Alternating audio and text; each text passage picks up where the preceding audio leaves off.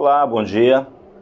Saudar a todos que estão nos, nos acompanhando aqui. Meu nome é Denilson Martins, sou dirigente sindical, sou policial civil e por 16 anos fui presidente do Sindicato dos Servidores da Polícia Civil e diretor da Confederação Brasileira de Policiais Civis. Sobre os fatos, né, os fenômenos ocorridos nos Estados Unidos, eu gosto de, de sempre é, deixar claro que isso não é uma ação isolada, né? São fatos reiterados que acaba acumulando, acaba adensando e chega a eclodir em movimentos é, de repúdio a esse tipo de conduta, como está acontecendo agora. O que ocorreu com George Floyd não é diferente com o que ocorreu com o menino João Pedro, também não é diferente com o que vem ocorrendo com todas as mulheres negras, com todos os homens negros em todos os cantos do nosso mundo. Onde a presença do gênero afrodescendente, do negro, é, essa orientação hostil, é, essa repulsa, essa discriminação, ela é presente. Ela pode não ser é, explícita, mas ela é incutida implicitamente nas ações. Isso são por diversos fatores que a sociedade ainda precisa amadurecer. É, quando nós, nós falamos do racismo estrutural, é exatamente nisso. É o próprio Estado legitimando as condutas do agente branco, né, do ser humano de tez branca, é, discriminando, menosprezando, assediando e gerando detrimento para o, o, o ser humano de tez negra.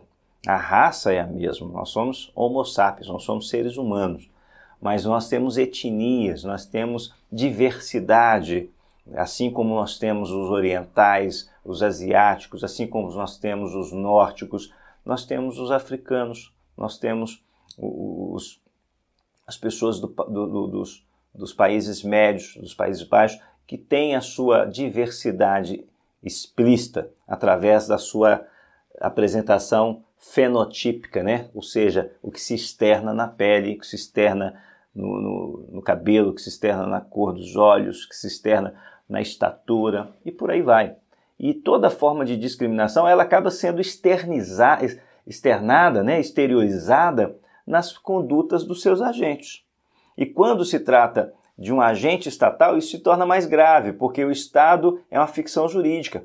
Ele não existe, ele só existe na materialização dos seus agentes, de quem nós legitimamos. Nós pagamos os tributos, nós de, de, delegamos poderes aos nossos representantes para votarem leis, para é, criarem ações e agirem em nosso nome. E quando essa ação é lesiva ao nosso próprio interesse, isso é de uma injustiça, é de uma vilania tão grande que não pode ser aceitada, né? não pode ser, é, como posso dizer, recepcionada, tem que ser rechaçada sob toda forma. Portanto, quando o próprio Estado ele age de forma a, a expurgar, a reduzir e a discriminar o cidadão pela sua origem, pela sua etnia, pela sua cor da pele, é a demonstração que esse racismo está presente. Nós, operadores do direito, nós, operadores de segurança pública, nós, ativistas sociais, em todas as nossas ações, nós tentamos dar essa roupagem mais cidadã para as agências do Estado. É, nós, sindicalistas aqui no Brasil, por exemplo, nós discutimos durante muito tempo a, aplicação da medida do curso acadêmico, do curso superior, como pré-requisito de ingresso para os policiais de todas as, as classes. Por quê? Nós entendemos que o conhecimento liberta o, o homem, liberta o ser humano dos grilhões da ignorância.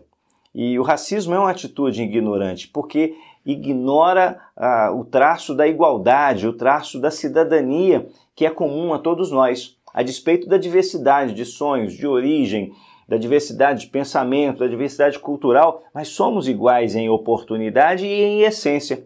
Então, o conhecimento advindo da diversidade do conhecimento acadêmico, né, das grades de todas as áreas do, do saber, acredito que contribuem muito para que o operador do direito, operador do Estado, ele possa minimizar esse racismo estrutural, esse preconceito que ele tem, aí eu, eu, eu, eu amplio até a discussão. Não é só o, o racismo estrutural, o preconceito de raça, o preconceito de etnia, mas o preconceito de gênero também, o preconceito de todas as formas de orientação da conduta humana.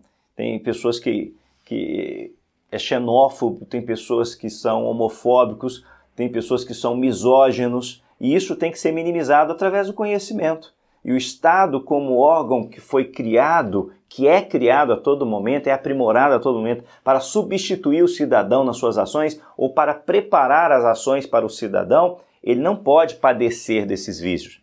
Então, quando a gente cobra é, como pré-requisito de ingresso a formação acadêmica, né, o terceiro grau, o curso superior, é para isso também, para que a academia da polícia ela não venha antes da formação intelectual e da personalidade ou profissional do ser humano que vai ocupar uma farda, que vai ocupar um uniforme, que vai ter o distintivo, que vai ter o poder de polícia do Estado para colocar em prática, às vezes, contra um cidadão, mas sempre a favor da sociedade. E a sociedade não pode padecer desse tipo de, de, de, de comportamento, de conduta humana.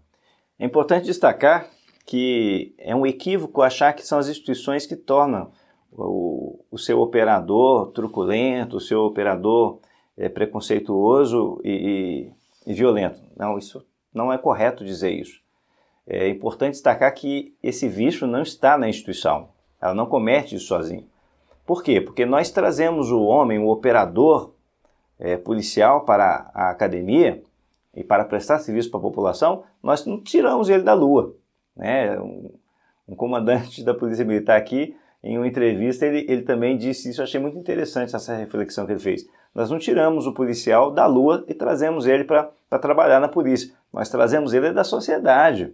Ele já vem com certos vícios, com certos equívocos é da própria sociedade e acaba deixando ele externar nas suas condutas quando ele é pressionado, quando ele é chamado a agir. Então a instituição ela é importante para aprimorar esses vícios também, para aplainar, para formar o, operador. Por isso que tem que ter limites rigorosos para a atuação policial. Obedecendo aqueles princípios que eu já disse no início da nossa fala aqui, na nossa entrevista, a dignidade da pessoa humana, é, da, da não violência, da aplicação da polícia cidadã, né, que respeita os direitos individuais, as garantias da pessoa humana, as garantias fundamentais. E tem que ter rigor nisso. Por quê? Porque a pior lesão que um cidadão pode receber não é a lesão que vem do seu igual, é a lesão que vem do Estado, do Estado que você instituiu, do Estado que você respeita. Por isso que a legislação tem que ser muito firme nesse sentido. E esse aprimoramento, essa qualificação, essa capacitação tem que ser permanente. Porque as instituições têm que representar o seu povo e não o contrário, né? E não o contrário.